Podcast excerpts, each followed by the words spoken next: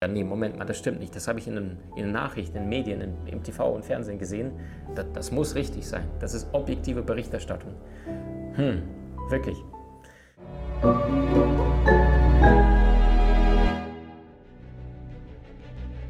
Willkommen bei dem Podcast von Die Köpfe der Genies.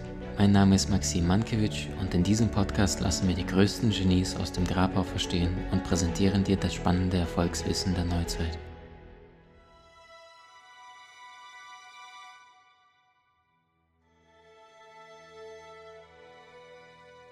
Es gibt viele Dinge da draußen, die in der Welt in der letzten Zeit passiert sind und in den letzten Jahren passiert sind. Und sehr, sehr viele Menschen haben sich nie die Frage gestellt, ist das alles so richtig, wie es ist? Oder sind da möglicherweise ganz andere Konstellationen und Situationen in dieser Welt, die die meisten Menschen nicht einmal erahnen, warum sie so sind, wie sie sind? Praktisches Beispiel. Wir haben jetzt aktuell einen Krieg, äh, Russland-Ukraine, im Februar 2022 angefangen. Und weißt du, alleine so einen Krieg vorzubereiten, logistisch gesehen, braucht es Jahre. Jahre, um 150.000 Soldaten, die damals äh, alleine Putin an die, West, an die Ostgrenze Frank, äh, Ukraines platziert hat, also die Westgrenze Russlands, Ostukraine, äh, dort stationiert sind.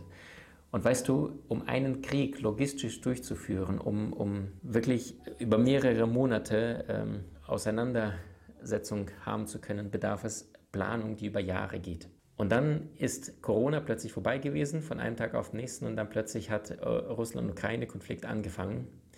Und viele Menschen haben gesagt, ja super, ich kann wieder ohne Maske äh, laufen. Ich bin mal in Kölner Innenstadt gelaufen und dann haben ähm, dort Menschen mit einem Mikrofon äh, die Passanten unterhalten. Also es war so eine Art Jahrmarkt.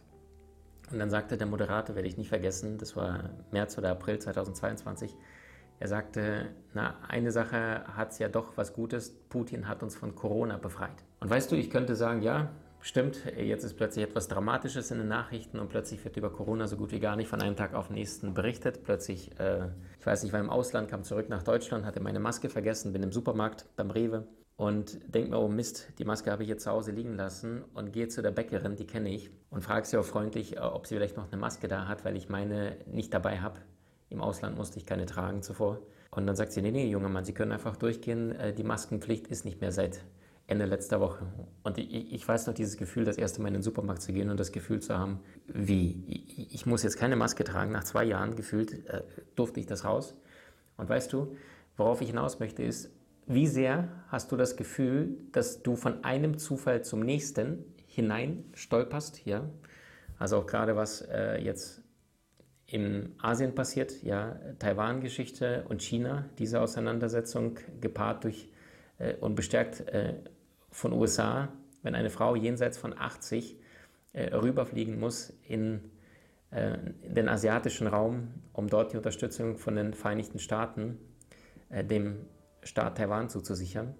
Ja, also ich frage mich wirklich, was müsste passieren, dass die Menschen aufhören, das zu glauben, was ihnen im Mainstream von morgens bis abends gezeigt wird, und anfangen mal die Augen zu öffnen und sich die Frage zu stellen, alleine Russland- und Ukraine-Krieg, dass das schon seit mindestens zwölf Monaten, wenn nicht 24 Monate zuvor geplant worden ist. Weißt du, wie teuer es ist, eine Armee mit 150.000 Soldaten täglich zu ernähren? Die müssen alle schlafen, die müssen alle aufs Klo. Da wird wahnsinnig viele Ressourcen verbraucht. Und es gibt immer noch Menschen da draußen, die sagen, naja, bis zuletzt haben wir versucht, bis zuletzt haben wir uns bemüht ähm, mit diplomatischen Lösungen oder ähnliches. Und Worum es mir gerade geht, ist, ich hatte neulich eine Situation in der Bahn. Ich bin, ich bin von Köln nach Berlin gefahren und du weißt ja, der Sommer 2022 war wieder mal sehr, sehr heiß und es gab einen Brand auf der Strecke, mitten auf der Strecke, so dass wir dann irgendwann bei Hannover liegen geblieben sind und dann sagte der Schaffner, es tut uns leid, wir können nicht weiterfahren. Und ähm, vor uns ist ein Brand und sobald wir Nachrichten haben, wie schnell die Feuerwehr das Waldstück entsprechend löschen kann, können wir weiterfahren. Und dann sagte er, es kann halbe Stunde, eine Stunde, zwei Stunden dauern. Ich kann nichts Genaues berichten. Es vergeht knapp eine Stunde. Der Schaffner sagt, äh, hier bin wieder ich. Ähm, wir haben jetzt eine Info bekommen, dass es auf keinen Fall weitergeht. Und ähm, wir haben jetzt für Sie Ersatzbusse organisiert. Draußen sind immer noch 36 Grad. Wir möchten Sie bitten, drinnen im kühlen Zug, ICE, äh, zu, schön im kühlen Zug zu bleiben, damit Sie nicht in der Hitze äh, entsprechend dahinschmelzen, wegschwitzen. Und weißt du, ich bin ein intuitiver Mensch und ähm, ich habe mir noch gedacht, so, ähm, okay, das ist halt komisch, weil ich habe den Schaffner kennengelernt. Ja, also ähm, als, als dann alle draußen waren, dann ist er auch rumgelaufen. Es war ein junger, äh, sympathischer Mann arabischen Ursprungs. Habe noch sein Gesicht gelesen, zwischendurch Face Master angewandt und war sehr verwundert, dass er erst Anfang 30 war und einen riesen ICE hatte mit 17 Waggons. Worauf ich hinaus möchte ist, er sagte dann, und ich, ich kannte sein Gesicht, ich kannte sein Aussehen, und er sagte dann, wir möchten Sie bitten, im Zug äh, zu bleiben, genießen Sie den kühlen Zug. So, und das war schon so ein bisschen komisch. Dann sagte meine innere Stimme, okay, äh, jetzt raus hier, weil die Busse werden ja jeden Moment kommen. Nach 45 Minuten war immer noch keine Durchsage, die Busse sind da. Und dann bin ich äh, vom ICE runter zum Haupt, ich glaube, das war gleich drei oder vier, von dort runter und dann zum Eingang der Bahnhofshalle gelaufen. Und während ich dorthin laufe, merke ich gerade, dass ein anderer Bus bereits abfährt. Und da stand auch ein Deutsche Bahn-Mitarbeiter. Und ich frage, ähm, was ist denn jetzt äh, der Stand? Äh, kommen denn die Busse bald? Und dann sagt sie nur, ja, ja, junger Mann, hier, da fährt gerade der dritte bereits ab. Und dann habe ich mir gedacht, so, wow, das ist krass. Durch 2 plus 2 zusammenzählen, plus zwei, drei Fragen noch zusätzlich stellen, habe ich verstanden, der Zug wurde nach und nach Abteil für Abteil bereits äh, von hinten nach vorne entladen und die haben gesagt, äh, nur diese Abteilung, nur diesen Zugteil, Ihre Busverbindung ist jetzt da. Sie können jetzt bitte nach vorne gehen und in den Bus einsteigen.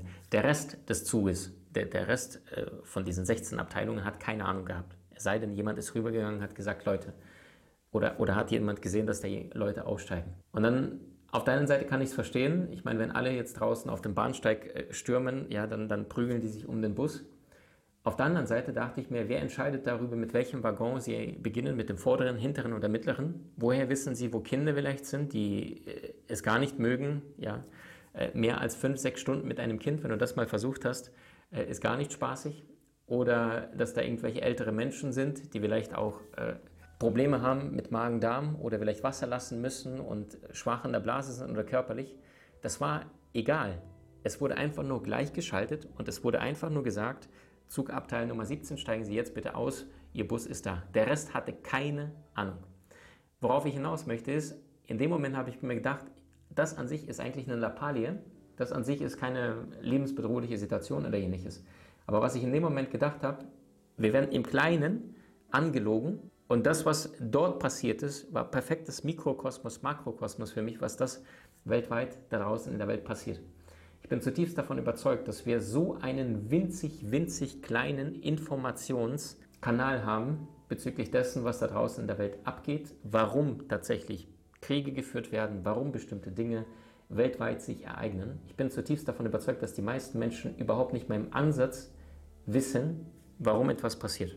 Und das heißt, nicht all diejenigen, die wissen, warum weltweit bestimmte Programme gerade stattfinden, wissen, warum es passiert, sondern es wissen ganz, ganz wenige. Also wir haben mittlerweile äh, ja über sieben Milliarden Menschen auf diesem Erdball und wahrscheinlich wissen das ganz, ganz wenige, also wenige Tausende, die den Einfluss darüber haben, was auf dieser Erde passiert. Und davon hat schon damals Michael Jackson kurz vor seinem Tod gesprochen. Er sagte, sie werden mich töten, sie werden mich töten, hat er kurz davor seine Schwester Janet Jackson immer wieder erzählt und Latoya Jackson, die dann immer wieder dann später, als Michael Jackson auch tatsächlich starb, genau seine 1 zu 1 Worte äh, damals berichtete. Und worum es mir gerade geht, ist, dich zum Fühlen, zum Denken, zum Nachsinnen einzuladen und nicht nur das unreflektiert anzunehmen, was dir in den Mainstream-Medien tagtäglich gezeigt und mit perfekten Bildern, Statistiken und Argumenten ähm, demonstriert wird. Und das heißt, die Frage, die ich dir stellen möchte, ist, du musst nichts glauben von dem, was ich erzähle. Ich kann nur so viel sagen, ich habe ähm, echt mit außergewöhnlichen Menschen ähm, weltweit ein außergewöhnliches Netzwerk aufbauen dürfen. Und ich spreche mit Menschen von unterschiedlichen Kontinenten und das ist total verblüffend, alleine Informationsberichterstattung zwischen Russland-Ukraine-Konflikt, was wir in der westlichen Welt gezeigt bekommen, was die Menschen in der östlichen Welt im chinesischen Raum gezeigt bekommen, was die Menschen im russischen, ukrainischen Raum gezeigt bekommen und was diejenigen, die mit beiden tendenziell eher unabhängig sind, in indischen Medien, der angezeigt wird. Ja, also wenn du Indien YouTube-Kanal eingibst und dort die Nachrichten dir anschaust, dann denkst du so, Moment, sprechen die gerade wirklich von Russland, Ukraine? Oder wovon reden die gerade? Ja, weil es komplett andere Berichterstattung. Und worauf ich dich einladen möchte, ist mal genau zu hinterfragen, genau zu reflektieren, was ist denn die wirkliche, absolute Wahrheit? Und du kannst die Wahrheit nicht finden, wenn du die ganze Zeit darin die Bestätigung versuchst zu finden, äh, den, weißt du, ich glaube, die meisten Menschen suchen nicht nach der Wahrheit, sondern nach der Bestätigung ihres Irrtums, weil die sagen, ja, nee, Moment mal, das stimmt nicht, das habe ich in den, in den Nachrichten, in den Medien, in, im TV und Fernsehen gesehen, das, das muss richtig sein, das ist objektive Berichterstattung. Hm, wirklich. Weißt du, wenn ein Mensch aufgewacht ist, wenn ein Mensch von seinem Bewusstsein aufgeht, dann, dann hat er die große Gabe, dann hat er das große Geschenk, dass er zwischen den Zeilen lesen kann. Peter Drucker sagte, das Wichtigste in einem Gespräch ist das zu hören, was nicht gesagt wurde. Ja? Und übertragen das Ganze auf die Medien, das Wichtigste in den Nachrichten ist das zu erkennen, zu verstehen, was nicht einmal erwähnt worden ist, beziehungsweise, so wie in diesem Zug, von dem ich dir erzählt habe, gerade eben, der Schaffner sich indirekt verraten hatte und dann sagte, ähm, aber bleiben Sie so lange in dem schönen, kühlen Zug, damit sie draußen nicht äh, der Hitze erfallen. Verstehst du? Und da dachte ich so, wieso kümmert er sich? Ich habe noch vorher sein Gesicht gesehen, habe gesehen, das ist eigentlich ein, ein sehr zielstrebiger junger Mann gewesen, der nicht unbedingt äh, die soziale Kompetenz, ähm, zumindest laut seinem Gesicht, was ich bei ihm in den wenigen sechs, sieben Eigenschaften bei ihm im Gesicht äh, lesen konnte, im, übers Face Reading, äh, entsprechend verstanden hatte. Und ähm, wenn wir mal weitergehen, das bekannteste Gemälde der Welt ist ja die Mona Lisa. Und die steht im Louvre. Und im Jahr 2019 alleine, also kurz bevor Corona angefangen hat, waren knapp 10 Millionen, also 9,6 Millionen Menschen alleine im Louvre. Und weißt du, sie haben das, das, viele sagen, das faszinierendste Gemälde auf dieser Welt, ja, Leonardo da Vinci, mein persönliches Mentor, mein persönlicher das Vorbild, der auch damals schon erkannte im 15. Jahrhundert, der durchschnittliche Mensch sieht ohne zu erkennen, hört ohne den Klang wahrzunehmen, riecht ohne den Duft zu bemerken, schmeckt ohne den Geschmack wirklich zu fühlen und spricht ohne zu denken. Ja? Und das, was schon im 15. Jahrhundert war, ist heutzutage nach wie vor. Einige wenige wissen, was auf diesem Erdball wirklich abgeht. Es werden bestimmte Dinge geplant, es werden Dinge durchgeführt. Und viele andere Menschen kriegen nur Informationen gezeigt, die das, was die Nachrichten, TV, Radio, Medien dir präsentieren, die oft selber es nicht wissen, nicht besser wissen, sondern Informationen vordiktiert bekommen. Und dann sagen die meisten Menschen, ja, das ist die Wahrheit, das ist die Wahrheit. Und spüren aber in ihrem Inneren, da stimmt etwas nicht.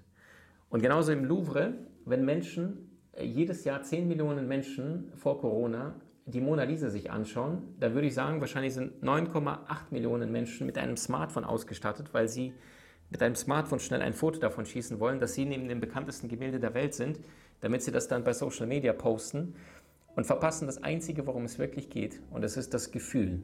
Das ist das Primärerlebnis, das, was du jetzt in diesem Moment wirklich erlebst, emotional wahrnimmst und vielleicht für einen kurzen Augenblick, während du vor dem Gemälde da zwei, drei, fünf Meter davor stehst, mal fühlen kannst, was hat dieser Leonardo da Vinci damals gefühlt, was wollte er zum Ausdruck bringen, während er diese lächelnde, aber gleichzeitig nicht lächelnde Frau ähm, ohne Augenbrauen damals gezeichnet hatte.